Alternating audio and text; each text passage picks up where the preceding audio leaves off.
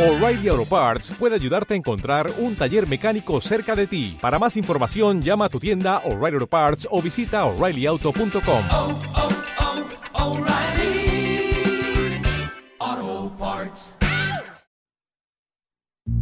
Llegó el momento de saber un poco más de la vida de los profesores. Bajo la piel. Entérate de las distintas facetas, preguntas y opiniones sobre ellos. Para finalizar, un curioso que despertará su creatividad. Bienvenidos a Bajo la piel. Bienvenidos, bienvenidas. Agradecerles mucho por la sintonía en este miércoles. Tenemos nosotros hoy un programa especial y por supuesto un invitado especial también. Así que quiero presentarles a nuestro compañero, a nuestro profesor de la carrera de comunicación social de la UPS, Ricardo Rosales, que van a acompañarnos en esta hora de programación. Ricardo, muchísimas gracias por aceptar la invitación y por dedicarnos una hora de tu tiempo hoy para conversar de ti y de los proyectos que en la carrera se están realizando. Gracias, Tañita. Eh, gracias, bueno, la oportunidad y el espacio. Eh, creo que estos espacios son tan importantes para conversar, para humanizar a los profesores, para conversar fuera del aula de clase, fuera de, ese acto protocolar que es dar clases, ¿no? Y encontrarnos desde otros espacios, desde otros lugares de enunciación. Creo que enriquecen, tanto a ustedes como a mí. Qué genial. Bien, nosotros vamos a dar inicio así al programa y tenemos, Ricardo, preparado una pastillita que los chicos de, pre- de producción del programa han realizado en torno al trabajo de Ricardo y un poco a la vida también, porque me parece interesante eh, escucharlo. Por favor, vamos a escuchar.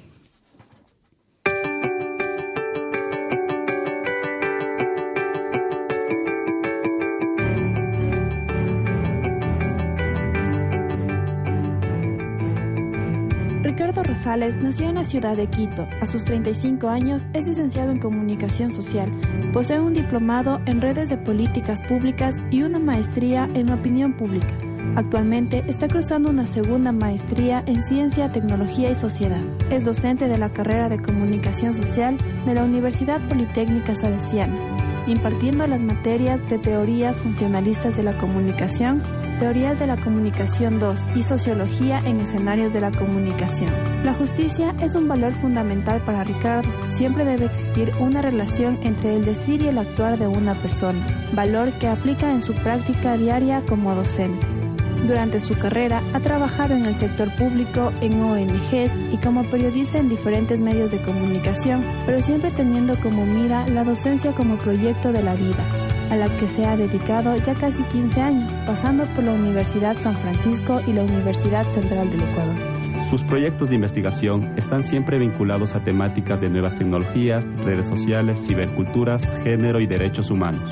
Una de sus investigaciones, hábitos y usos de redes sociales en los estudiantes de la UPS, será socializada mañana, jueves 17 de mayo del 2018. Siempre ha tenido una fascinación por los autos, así que de no haber optado por la docencia, quizás podríamos saber a Ricardo Rosales compitiendo como piloto de las carreras a grandes velocidades.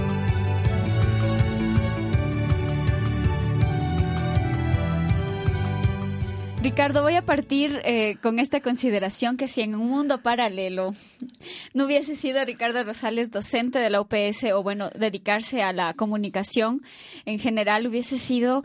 Eh, ¿Cómo se le, cuál, cuál es el término correcto para no equivocarme? Piloto de piloto, sí. piloto de carros. Piloto, piloto, Piloto de, de carros. carros. Que, que en la práctica casi que lo lleva, ¿no? Déjenme decirles, en la práctica casi que lo hace, de pronto no de manera profesional, pero lo hace. ¿Y por qué esta fascinación eh, a los autos? Verás que desde pequeñito siempre estuve pegado a los carros, a todo lo que pasaba en el mundo automovilístico. Recuerdo el primer carro que hice, un chiquitito a los 7, 8 años. Ah, hacía carritos de la nada, eh, reciclaba partes de carros y hacía un carro. A los 12 hice un carrito, un coche de madera para competir, nunca llegué a competir, pero hice, lo elaboré desde cero. Desde de- siempre. ¿Y de pronto alguna influencia familiar, di tú, tu- tus hermanos, tu papi o tus abuelitos, tus tíos, alguna influencia familiar? Porque a veces uno tiende a, mm, asumir, ¿no? Esta herencia, si se quiere, de preferencias o gustos. De pronto alguien en la familia... No, para nada, verás. O sea, fue un gusto que fue innato, en mí, desde ¿no? Sí, siempre, desde claro. pequeñito. Eh, no soy muy afín al fútbol, al básquet, pero me encantan las carreras de competiciones, me encantan los videojuegos de, de carros de competiciones, eh, eh, soy apasionado de los carros, de la Fórmula 1, pero fue algo innato, o sea, no puedo decirte que ah, mi papá, mis hermanos fueron por ahí, no, o sea, fue algo que siempre me, me nació a los 14 años te puedo decir que yo ya manejaba perfectamente el carro de mi papá. Siempre yo le pedía, yo le muevo el carro, yo le meto al garaje, yo le muevo para- de aquí para allá. Siempre, siempre estaba pendiente de los carros. Bueno, y vuelvo a insistir, ¿no? Hasta ahora creo que man- maneja de una manera, yo siempre le digo rápida, pero hasta ahora no se ha matado ni nada, entonces quiere decir que tiene que ver mucho con esta fascinación a los autos. ¿Alguna vez competiste pronto por, como por experimentar? Dices que en los cochecitos de, de madera no, pero hay estos lugares, ¿no? Ahora que tienen estos, estos eh, jueguitos de, de, de competiciones. ¿Alguna vez practicaste eso en- como para cumplir el sueño, la fascinación? Verás, eh, en el barrio cuando tenía como ocho años o nueve años y hice mis cochecitos de madera, era verde, me acuerdo, pero yo lo pinté. Hicimos algunas competencias en el barrio y ahí y siempre me iba bastante bien. Eh, pero ya a, la a la competición no, no sé, nunca se Nunca dio, se concretó esa parte. Nunca se concretó esa ¿Tienes parte. aún esa de pronto? Claro que sí, tengo ese, ese proyecto de, mira, algún momento en mi vida me compraré, no sé, un carro, lo haré de carreras y participaré. Para eso no hay edad, gracias a Sí. Dios. Entonces, está, ahí está en la mira eso, de algún hobby que de alguna forma tal vez llegue a concretarse, ¿no? ¿Y cuándo entonces nace esta, este gusto en la comunicación? Porque claro, entre competición automovilística y comunicación social, me parece que sí dista un poco, ¿no? ¿Y cuándo nace este gusto en la comunicación social? A ver, mi proyecto profesional siempre estuvo en ciernes hasta los 19 años que entré a la universidad. En el colegio yo estudié en el Instituto Nacional Mejía y fui químico biólogo. En un primer momento yo quería ser ingeniero agrónomo porque también me encantaba el campo, las plantas, los animales. En otro momento eh, llegué a sentir un apego bastante grande por la medicina, era muy bueno en anatomía, me gradué con honores en la materia de anatomía, pero eh, no tenía el estómago. Tenía el Para- estómago muy, para la carrera, muy- claro. muy liviano para ese tipo de carreras. Me pasé por administración de empresas, eh, psicología en un- unos pocos meses, en unos semestres, hasta que al final llegué a comunicación. No fue algo como un proyecto de vida, fue algo que ¿Sugirió se alguien de pronto? No, me nació a mí. Eh, bueno, también entre mis 18 y 19 años hice bastante talleres y cursos de actuación. Hice formación actoral en el Centro de Formación de Actores de acá. Y me llamaba la atención la televisión de alguna forma. Cuando yo entro a comunicación digo, mira, finalmente eso puede ir por ahí, ¿no? Como algo paralelo, porque me gustaba un montón la actuación. Y mi transcurso por la universidad, por la FAX o por la Universidad Central, ya me construye definitivamente profesional la carrera. Siento una capacitación súper grande por el cine. Mi tesis de grado es de cine ecuatoriano. Eh, me construye un montón la, la, la Faxo, ¿no? Desde esta visión un poco de izquierda de la gente, un- una visión Del crítica otro, ¿no? del Del otro. pensar al otro. Sí. Y aparte con una formación periodística, a pesar de en ese momento la Faxo con sus limitaciones de infraestructura, nos generaba una- un buen um, aprendizaje en torno al periodismo, al ejercicio periodístico. Teníamos talleres, tenía profesores que eran muy buenos, muy estrictos y muy buenos, que por ello sé escribir bien, creo yo. Entonces fue en la Faxo que finalmente digo, no, esto es finalmente lo mío, esto es lo que quiero hacer. Para ello, yo estudié y trabajé para pagarme la, la universidad. Yo entré a un instituto a dar clases de locución y de actuación por mi formación de actor y de locutor. Previa, claro. Previa. Y ahí me empieza a despertar esta, este gusto por la formación en comunicación. Ya, entonces va por ahí, es, es algo que se me construyó, que finalmente me vino un proyecto de vida. que Claro, un me gusta. interés, ¿no? Ajá. Que de pronto incierto al inicio, pero que termina consolidándose en el profesional que estamos hoy conociendo y bueno, que los chicos de la universidad ya han tenido la oportunidad de conocer. Dentro de toda esta preparación académica que, que escuchamos, ¿no es cierto?, en el, en el pregrabado, hablaba mucho de una formación inclinada a las redes sociales, Sí, incluso el diplomado y la maestría, la segunda maestría que estás eh, por concluir, tiene que ver con esta mm, inclinación un poco, ¿no es cierto?, a las redes sociales, al uso de la tecnología. Eh, ¿Por qué escoger esta inclinación dentro de todo lo que abarca comunicación social, no? Lo uno devino al otro. Cuando yo hago mi tesis de pregrado, hago el título exacto es La construcción del personaje en el cine ecuatoriano, que de alguna forma vinculaba las dos cosas, mi formación como actor que tenía hasta ese momento y el tema de comunicación, el tema del cine como tal. Y lo interesante cuando yo desarrollo esa investigación, encuentro que sí existe una construcción única, una construcción identitaria del personaje en el cine ecuatoriano. Algo nos hace ser ecuatorianos a través del cine que es diferente. Que nos a- caracteriza además. Al que- cine colombiano que es diferente al cine de Brasil, que es diferente a muchos cines. Y es algo que tenemos nosotros. Y, y fue una investigación que, mira, me demoré dos años, tuve prórroga, porque me apasionó mucho encontrar las formas identitarias que se plasman ahí. Entonces encontré temas desde el discurso de los, de los films que hacen que sea un cine ecuatoriano, la forma como pones en escena al personaje, es una forma característica que evoca a un lugar, a un aquí y a un ahora. Cuando voy a mi, bueno, después de esto eh, tuve todo mi ejercicio periodístico, cuando voy a la, fac, a la En Flaxo, medios, ¿no? en medios de comunicación, en, en Gama, en TC, en, en el comercio y en Eloy. Cuando voy a la Flaxo, a la Facultad Latinoamericana de Ciencias Sociales, donde estoy haciendo, donde hice mi maestría en opinión pública, cuando presento mi proyecto, yo quería saber ahora estas nuevas formas de construcción de identitarias. Y estas nuevas formas par- atraviesan por la virtualidad, por la pantalla, por la interfaz que lo tienes. Como le digo, esta, esta, esta cosa es un tema de construcción, ¿no? Entonces me encontré con las nuevas tecnologías ahí. Formamos un grupo de estudio que se llama Ciencia, Tecnología y Sociedad, donde empezamos a entender el desarrollo de la tecnología y su capacidad de performatividad. Y de ahí me empiezo a vincular mucho más con las TICs. que es preciso eh, la investigación que tú estás desarrollando en la universidad y que precisamente eh, el apoyo es de los chicos de la universidad, ¿no? La investigación decía hábitos y usos De de redes sociales, en la UPS, en los ¿verdad? estudiantes de la UPS. Que preciso es, eh, el día de mañana se va a socializar esta investigación, ¿sí? Pero eh, si nos cuentas un poco, eh, Ricardo, ¿cuál es el objetivo de esta, de esta investigación que, que has eh, conllevado con los chicos, además? Eh, esta investigación nace cuando estuve en Flaxo, eh, participé en una investigación con la Universidad Camilo José Cela de España, precisamente que iba a investigar en el 2012 sobre los hábitos y uso de redes sociales en los jóvenes. En el Entre 2012. 14 y 16 años, esta investigación se llama Generación 2.0 que de alguna forma des- me despertó ese interés de las prácticas comunicativas y de interrelación en las redes sociales.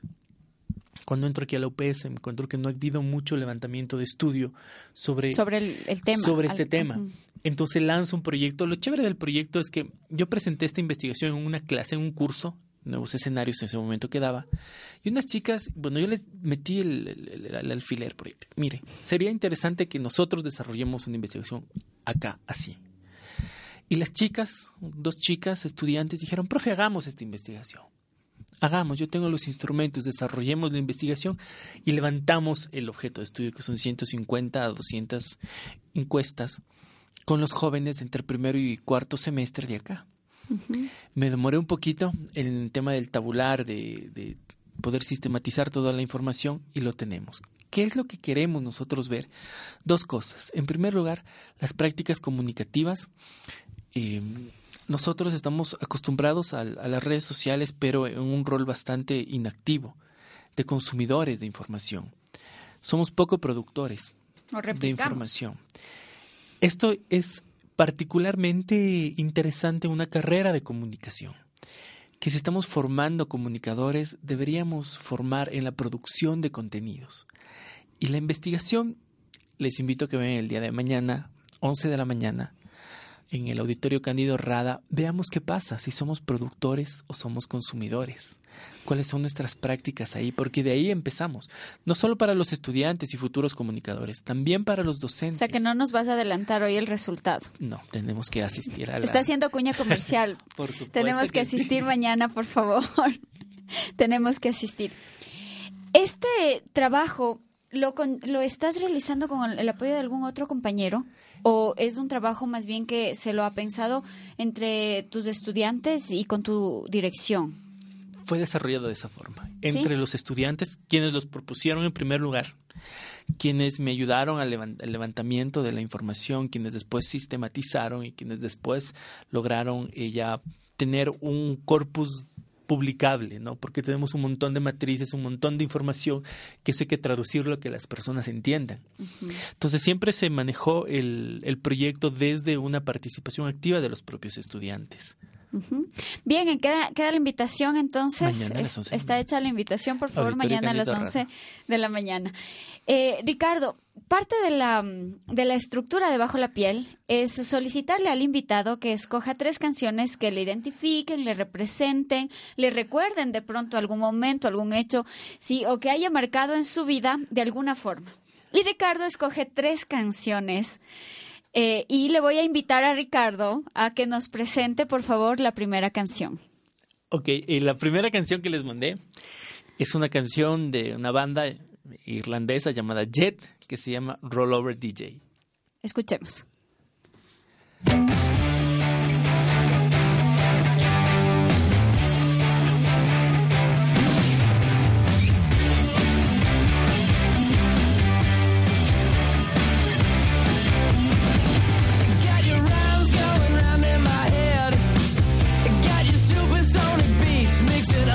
Kids. So dance,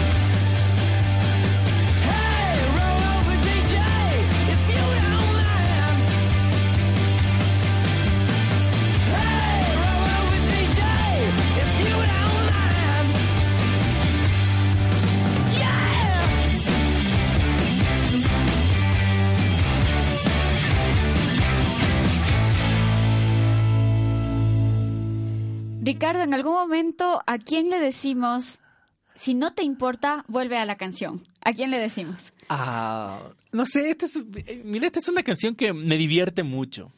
Por el sonido, por la música. rock and roll. Es una canción divertida que le dices, oye, vuelve a tocar mi rola, ¿no? Cuando estás metido en una canción y quieres que te vuelvan a tocar esa canción, dice, Hoy venía con una canción de Rita Ora.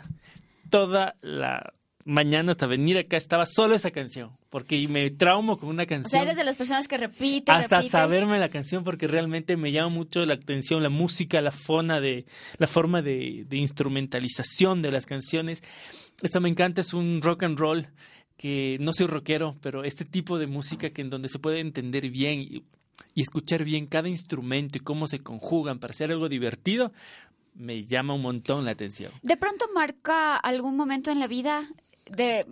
¿Recuerdas con esta canción eh, algo que pasó paralelamente? Eh, esta canción yo la descubrí, como les dije que yo me, me encanta a mí los videojuegos. Esta canción es la que suena en PlayStation 2, en el video de Gran Turismo, en algunas competiciones, si no me equivoco, en, en la competición de Laguna. Entonces yo estaba jugando y el videojuego te pone la canción. Entonces me repetí ese juego por escuchar la canción. Me llama un montón la atención, súper divertida. Y sumado a eso, la fascinación y de ganaba competir. las competencias y todo lo demás. De él encontré a la banda, encontré la canción y me quedé con la canción. La banda tiene una canción que creo que la más conocida es Somewhere Only We Know, eh, que es la más conocida, que es una balada. su emblemática, pop, más o menos, ya. Pero esta canción es una onda rock and roll súper divertida, ¿no? Que no, tal vez la letra no tiene un, un contenido profundo, pero es divertida. Es, y Dinámica, la música además. te encanta, te atrapa la canción. Entonces su instrumentalización es divina, me encanta. ¿A qué edad fue el juego? A los... ah, El PlayStation 2, ¿no? Por 14 supuesto. años, PlayStation 2, sí. Sí. 14, 15 años. Que tampoco no era una moda de pronto en, en discotecas, si es que tú ya salías. Nada, para nada, nada, ¿No? no, no, no, para nada. Fue en el videojuego, en mi casa, escuchando esa canción y jugando videojuegos. Y me Genial. atrapó. Muy bien. Ricardo, vamos a pasar a nuestro segmento, a nuestro siguiente segmento. Sí, Eh, igual vamos a conversar un poco eh, aquí ya desde las opiniones de los chicos. Sin, sin asustarse, tranquilo. Aquí Dios desde mío. las opiniones de los Por chicos. Dios. Así que a producción, por favor, para iniciar nuestro segundo segmento.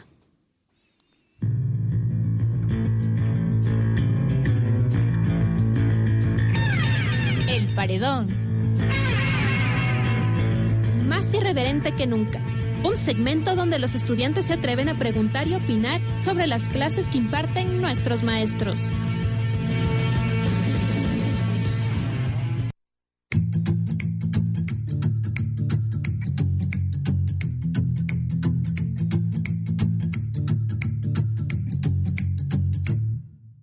Profesor Ricardo Rosales es una de las personas que más respeto no por solo sus conocimientos, sino por la posición que él se ha ganado en la sociedad y por su manera autónoma de pensar. Tengo que admitir que es una persona que ha demostrado fluidez en su manera de enseñar, bastante carismático y capaz de conquistar a su grupo de alumnos. Es un buen profesor, conoce mucho de las teorías, sabe sobre todo de su materia. Le recomendaría que haga un poco más dinámico sus clases. Sus clases me han parecido muy interesantes porque usted tiene una metodología en la cual nos enseña y también nos hace a como que enseñar a nosotros y de ese modo aprendemos y bueno, de esa forma aprendo mucho y estoy muy agradecido con usted porque vale la pena recordar que esa es la, la vocación que usted tiene. Pienso que usted es uno de los mejores profes de aquí de la U. Más su carrera, le gusta hacer lo que hace, aunque no esté en la UTLA. Pero bueno, pienso que es muy metódico todo y nos está formando para ser buenos profesionales. El profesor Ricardo es un gran maestro, su método de estudio es muy entendible y además las exposiciones que nos hacía hacer eran muy buenas para poder comprender acerca de la materia y cómo se desarrolla las teorías de la comunicación. Bien, y, y empiezo por, ¿cuál es la metodología que causa tanta empatía, Ricardo, en, en los chicos?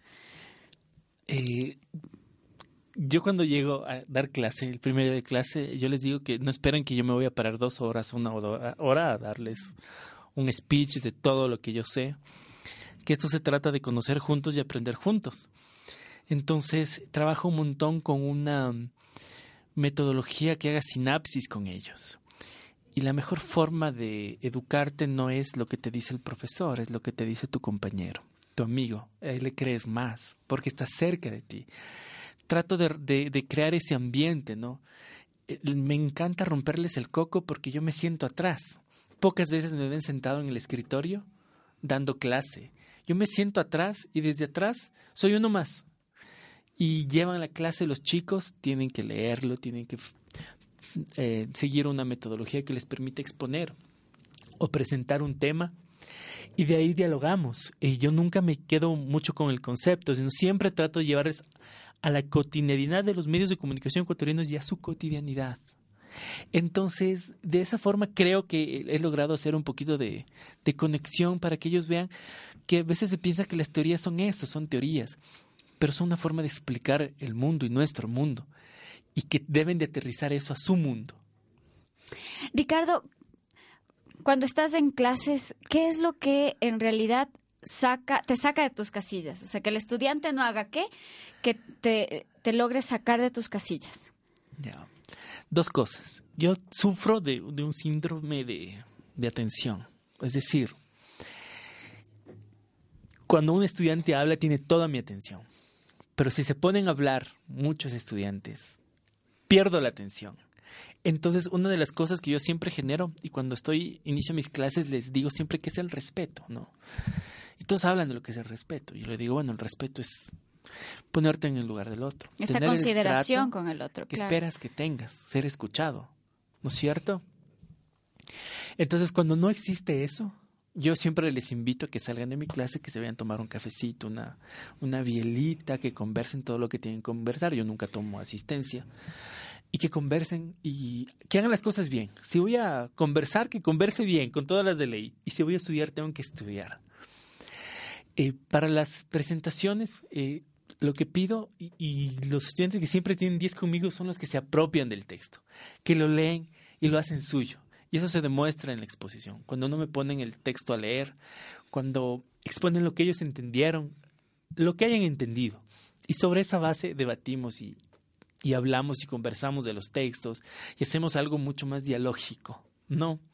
Al final de cada texto siempre yo hago estos highlights, estos resaltar estas ideas y conceptos importantes que quiero que mis estudiantes se queden, porque considero como profe que es lo que deben de quedarse.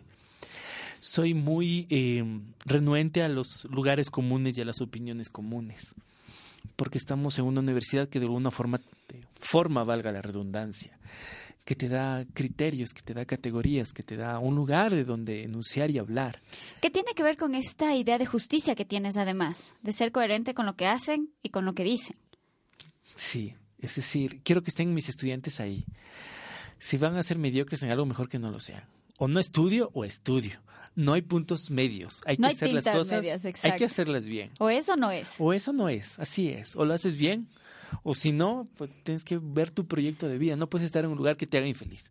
No puedes estar en un lugar que tengo estudiantes que llegan porque hay 10 minutos de, de tiempo para entrar, llegan corriendo y se sientan y no leen el texto. Entonces digo, a ver, no, no, no hagamos las cosas a medias, hagamos las cosas bien. No, si llego fehacientemente a mi clase, entiendo que leí y quiero participar, y no solo por cumplir, no solo para que el profe me vea que sí estoy por ahí, sino realmente hacerlo. Si no, mira, Apoderarse. apoderarse de su carrera, porque finalmente esto van a hacer toda su vida. Y si no es lo que van a hacer. si Pues están a tiempo, por último, de escoger otra opción.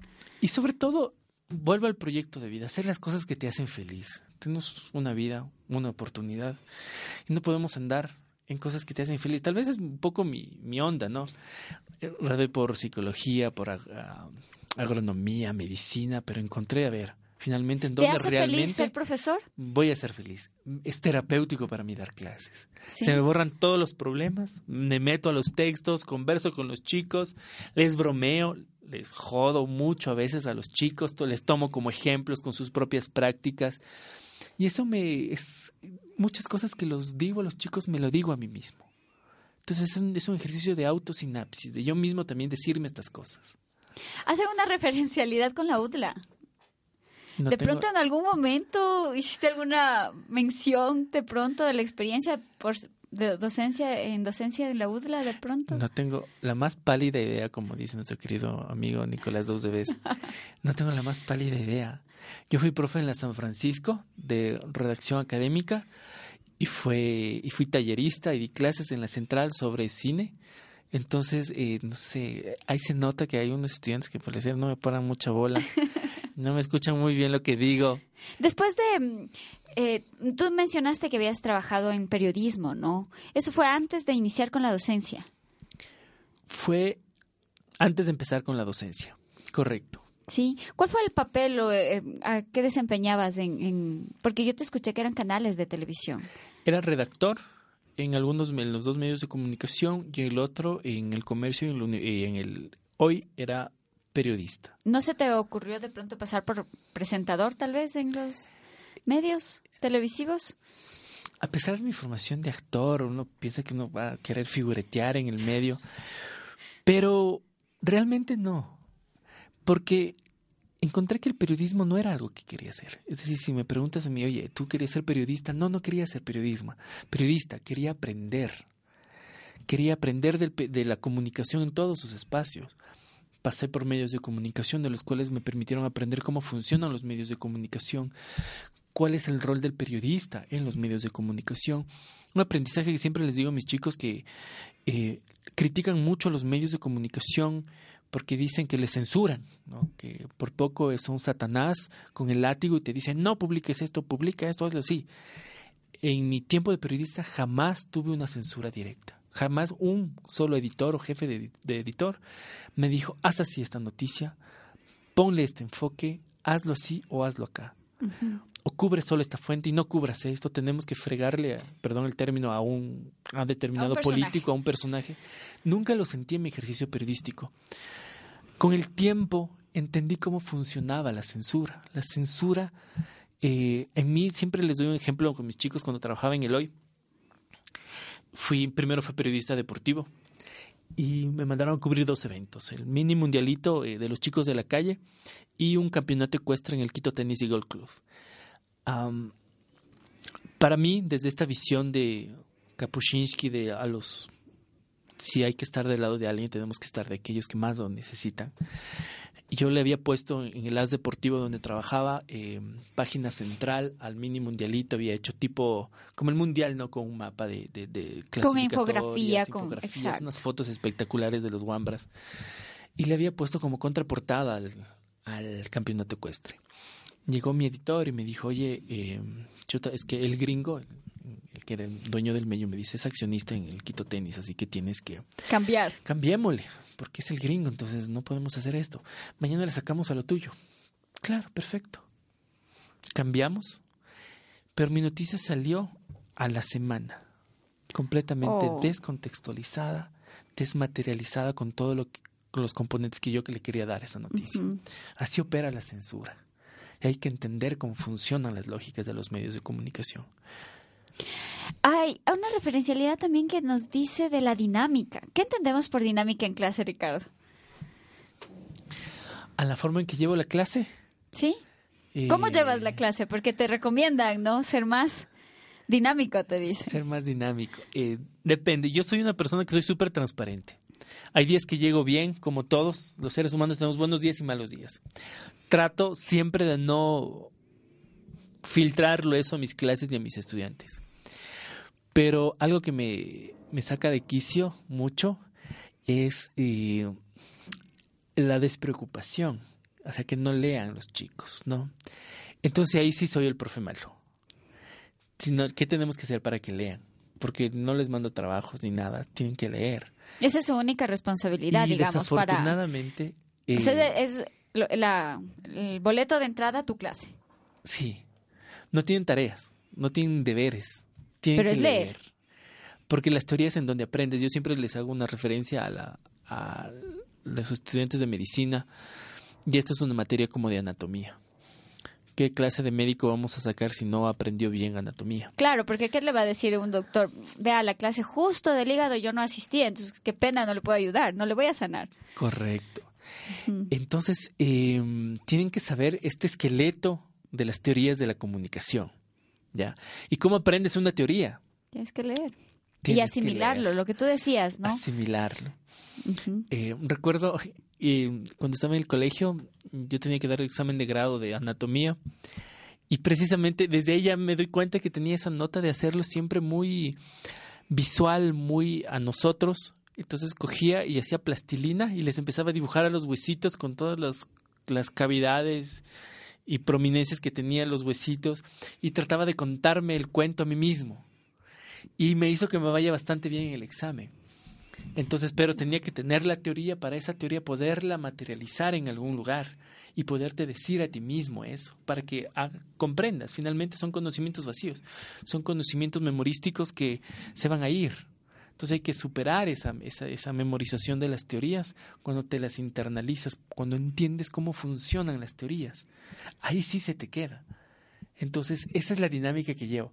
Y algunos estudiantes, sí, tengo que ser sincero y hay que ser súper honestos, no nos gusta mucho leer.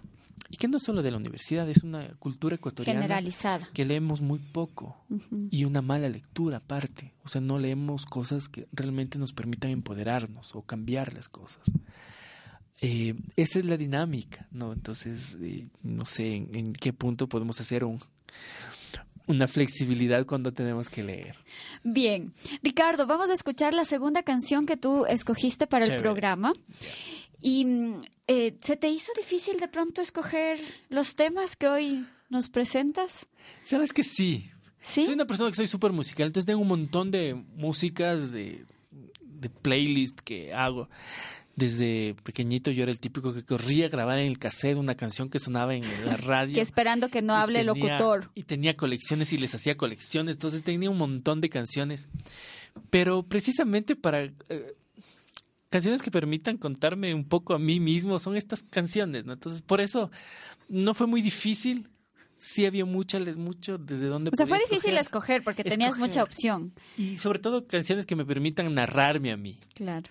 Bien. Ricardo, por favor, nos ayudas presentando la segunda canción. Ya, eh, bueno, la segunda canción es de una banda que se llama Nickelback, se llama How You Remind Me.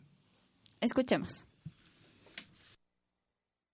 Never made it as a wise man. I couldn't cut it as a poor man stealing. Tired of living like a blind man. I'm sick aside without a sense of feeling. And this is how you remind me. This is how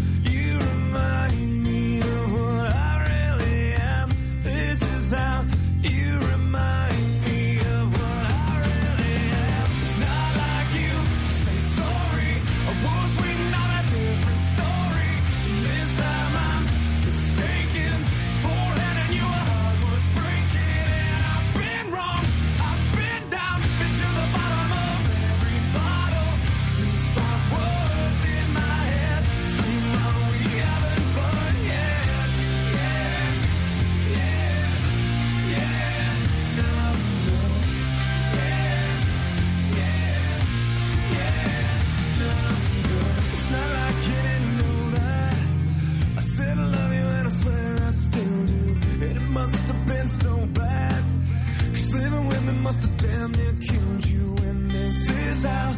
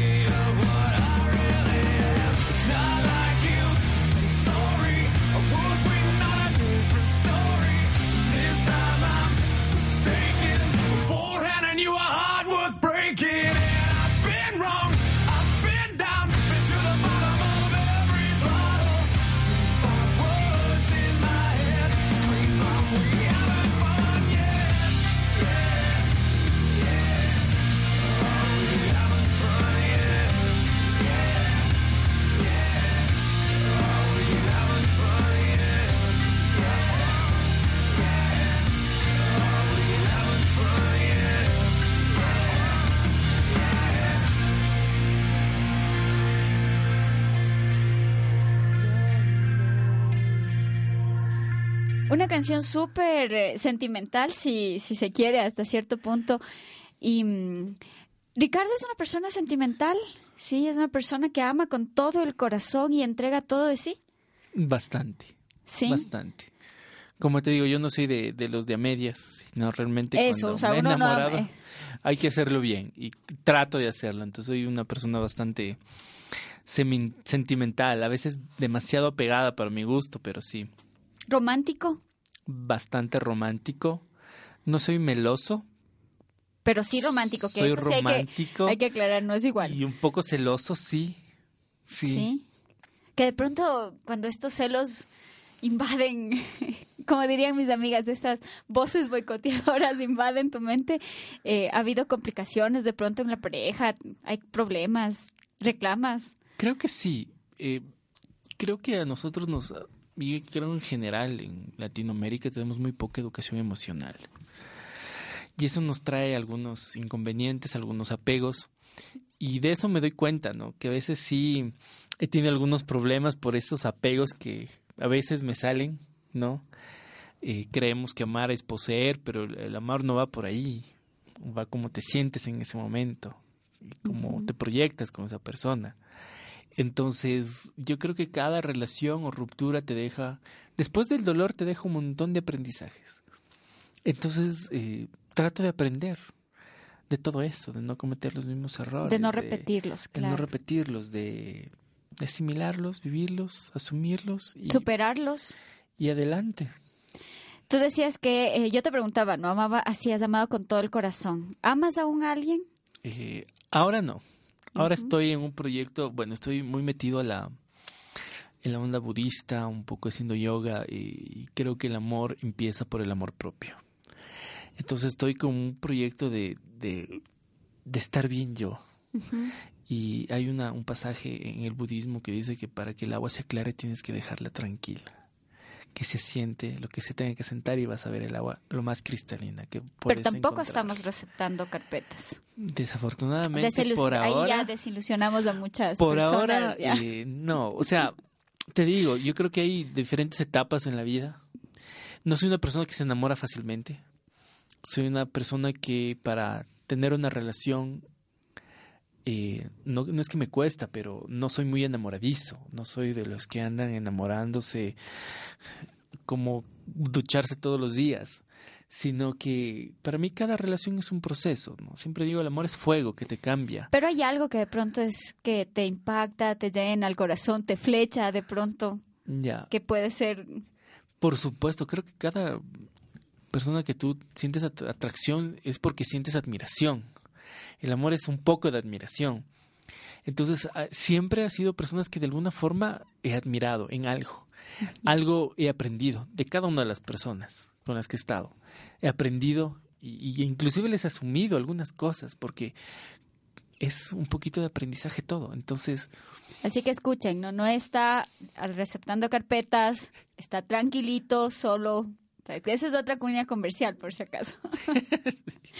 Ricardo, parte del proceso de Bajo la Piel es consultarles, bueno, no sé si consultarles, es preguntarles mejor a tus chicos qué te querían consultar, ahí sí. Entonces estos chicos te han preguntado una serie de cosas que hoy vamos a escuchar y lo vamos a hacer pregunta-respuesta, pregunta-respuesta. Así que producción me va a ayudar con la primera pregunta. ¿Cuál es el motivo por el cual dejó su ejercicio periodístico? ¿Cuál fue el motivo? Ya lo dije un poquito antes, no era, no era periodista, mi proyecto de vida no era ser periodista, soy una persona que me encanta aprender y soy una persona que le encantan los retos y para mí el periodismo, eh, les voy a decir una confesión, odio escribir, no me gusta escribir, no me gusta la redacción periodística, pero si haces algo hay que hacerlo medianamente bien. Entonces fue un momento de, de mi ejercicio profesional que sabía que tenía que pasar para aprender cómo funcionan los medios de comunicación y aprendí. En el momento que yo me senté en el escritorio y sentí que esto era mecánico, dije, este es mi momento para seguir evolucionando. Y por eso dejé el periodismo. Me acuerdo claramente, estaba sentado redactando la noticia de mm, política en, en el hoy y dije, "Va, hasta aquí llegué. No más. No, no, ya no me siento que estoy aprendiendo, que estoy creciendo. Significa que aprendí lo que tenía que aprender. No se puede aprender todo, evidentemente, pero desde la perspectiva de Ricardo Rosales era lo que necesitaba aprender en ese momento y se tenía que seguir cambiando. Bien, segunda pregunta. ¿Cómo nació su fanatismo, su amor por, por todos los temas sociales, por todo lo, todo lo que ha transcurrido en la historia que usted nos está planteando? ¿Cómo nació ese gusto? ¿Cómo nació el gusto? Hay mucho de, historias de vida y historias personales que me hicieron entrar a los temas sociales. Eh, fue por eso que empecé un poco con el activismo, un poco con el tema de trabajar en organizaciones de la sociedad civil, porque como les digo, muchas cosas que yo los digo, me los digo a mí mismo. Y fue un momento de aprendizaje y de comprenderme a mí mismo cuando empecé con las organizaciones de la sociedad civil. Eh, uno vive muchas veces en una burbujita que y es su lugar y zona de confort que está bien.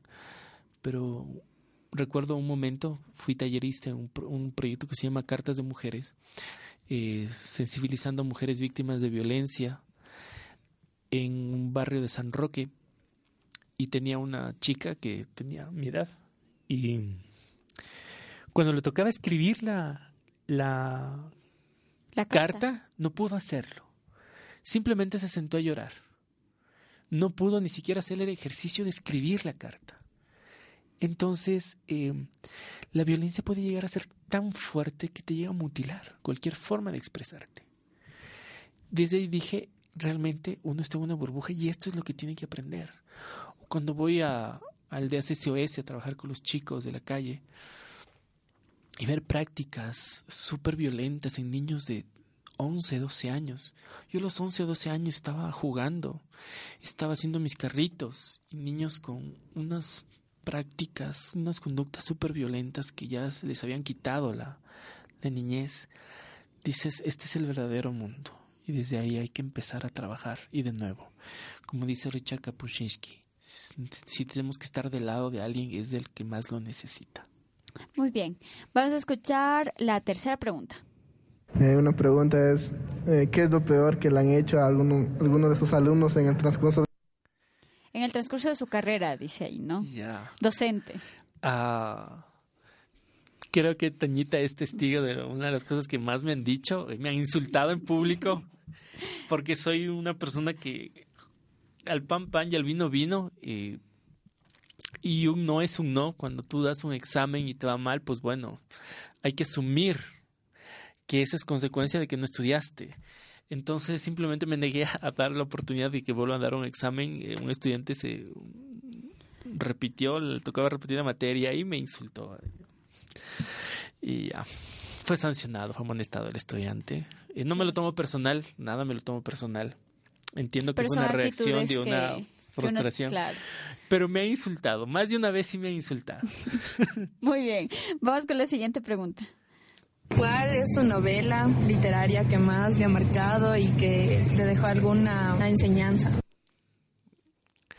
Wow, ah, va a sonar un poco extraño, pero a los 14 años leí el diario de Ana Frank. Wow, sí. Y fue la primera novela que leí íntegramente en tres días y me la repetí como cinco veces por la historia que hay detrás y porque me costaba entender que una niña de 12, 13, 14 años escriba con la profundidad con la que escribió Ana Frank. No solo lo que decía, sino entendía el proceso que pasó, saber que fue una historia real y cómo contaba su tránsito de ser niña adolescente con todos los problemas de, de, las, de la persecución a, a los judíos en Alemania. Fue una novela que realmente a mí me marcó un montón. Ese, ese apasionamiento tal vez por los temas sociales también va un poco por ahí. Muy bien, vamos a escuchar la siguiente pregunta, por favor. ¿Cuál ha sido el acontecimiento que más le ha marcado en su vida?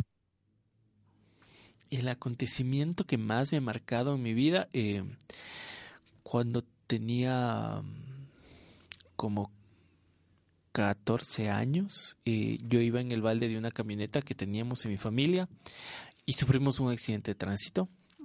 Eh, yo no sé, creo que había una divinidad que me cuidaba porque cualquiera pensaba que iba a salir volando y me iba a morir, pero reboté en la misma, en el mismo balde.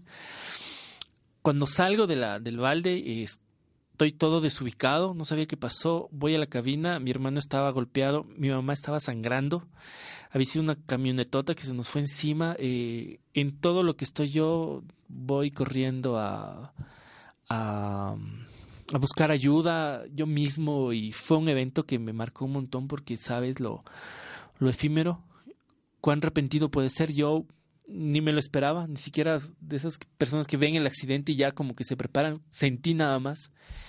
Y ver en ese estado a mi madre y que se la llevaron al hospital, eh, gracias a Dios todo bien, fueron heridas externas nada más.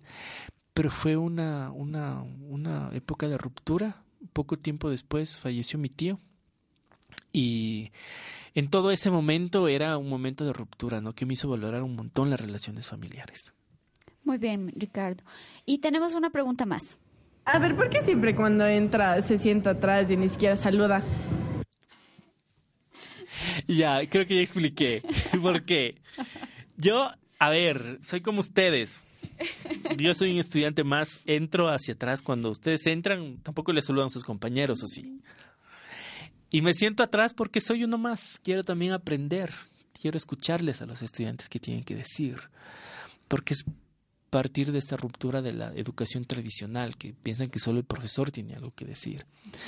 Y me ubico atrás porque quiero escucharles, porque quiero que se vean entre ustedes, que no le vean al profesor, como si el profesor fuera el templo de verdad. Entonces yo llego, me siento atrás, escucho y les escucho. Quisiera saber cuántas veces tienen esa oportunidad de ser escuchados, lo que tengan que decir. Muy bien. Ahora vamos con nuestra tercera y última canción y le voy a seguir dejando presentar a Ricardo porque le- la crítica que le hice a él es que me escoge solo canciones en inglés. Así que Ricardo presenta la tercera y última canción, por favor. Ya, eh, la tercera canción es eh, de una banda igual británica que se llama Kane y que se llama Somewhere Only We Know. Escuchemos.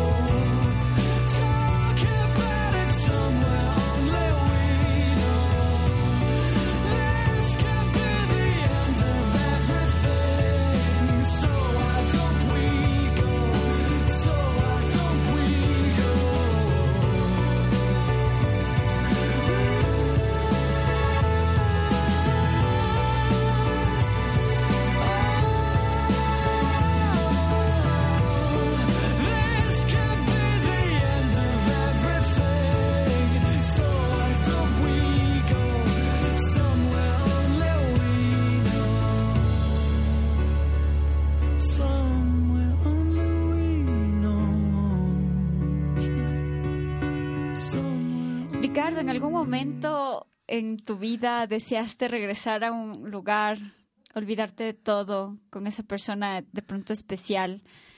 Eh, y como dice la canción, ¿no? Recordar que ahí nos amábamos. ¿En algún momento querías escapar o quieres aún escapar y olvidarnos de todo, absolutamente todo? Eh, no sé, esta canción me, me, me llama mucho, me convoca mucho porque hay pocas canciones que creo que te hablen de la magia. O te hablan del amor, o te hablan del, desam- del desamor, de la tristeza o de la alegría, pero pocas, por- pocas canciones te pueden narrar la magia. Y el Somewhere Only We Know es ese lugar que solo nosotros conocemos, ese lugar en donde solo nosotros nos amamos, donde estamos bien, es como nuestro refugio. Entonces, eh, siempre me convocó eso, ¿no? El, el encontrarte en un lugar en donde seas tú, tengas toda la plenitud para ser. Digamos que no ha habido como un lugar físico o específico. Eh, tal vez el, el Somewhere Only We Know es eh, la casa de mi abuelito, por ejemplo, puede ser, que es un lugar que para mí tiene mucha magia. Tiene el recuerdo de mi abuela, tiene el recuerdo de mi madre, de mis tíos. Siempre fueron momentos felices. Entonces ese es el lugar en donde siempre te da felicidad. No por el lugar, sino por la magia y los recuerdos. Qué lindo. Ricardo, ya para finalizar, eh, solemos hacer un concurso, sí, aquí en el, en el programa Bajo la Piel, y te voy a explicar. Si es que alguna vez has jugado Páreme la mano, Sí. esto es similar, Ya. ¿ok? Testigos todos que Ricardo escoge la letra, sí, porque tiene que escoger la letra, nada de que son letras preestablecidas. Y yo te voy, tú escoges la letra, yo voy a hacer una serie de preguntas y obviamente tienes que responder con, eh, iniciando con la letra que tú mismo vas a escoger. Así que por favor, y chocolate, chocolate y escoge la letra. Wow, se va a morir el Ricardo. Le salió, le salió la letra H, ¿no? Testigos todos. Producción me va a avisar. Tienes un minuto para responder, ¿sí? Eh, si no sabes una respuesta, me dices paso y yo sigo con la siguiente pregunta. Y vamos a ver cuántas palabras logras hacer en un minuto eh, del- eh, dentro del concurso. Me avisa producción y yo empiezo. ¿Qué utilizas para cocinar? Higos. Mide más de un metro. Paso. Te lo puedes comer. Higos. No puedes repetir la misma palabra. Rayos. Hojaldres. Lo haces en el bus. Paso.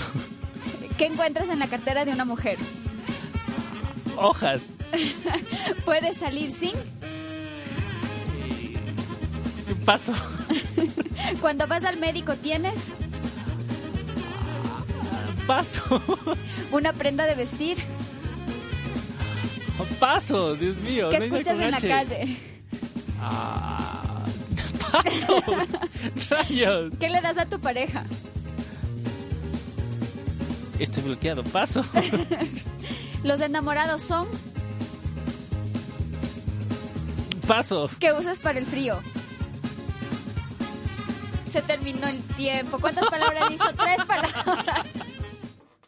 Tres palabras. Dios mío. La letra más difícil. Ricardo, qué gusto haberte tenido en esta hora del programa para Bajo la Piel. Para todos quienes hacemos Bajo la Piel es de verdad un orgullo poder compartir con nuestros compañeros, sí, con nuestros amigos además. Así que Ricardo, agradecerte un montón por eh, haber compartido con nosotros y siempre la predisposición de hacer comunicación, ¿no?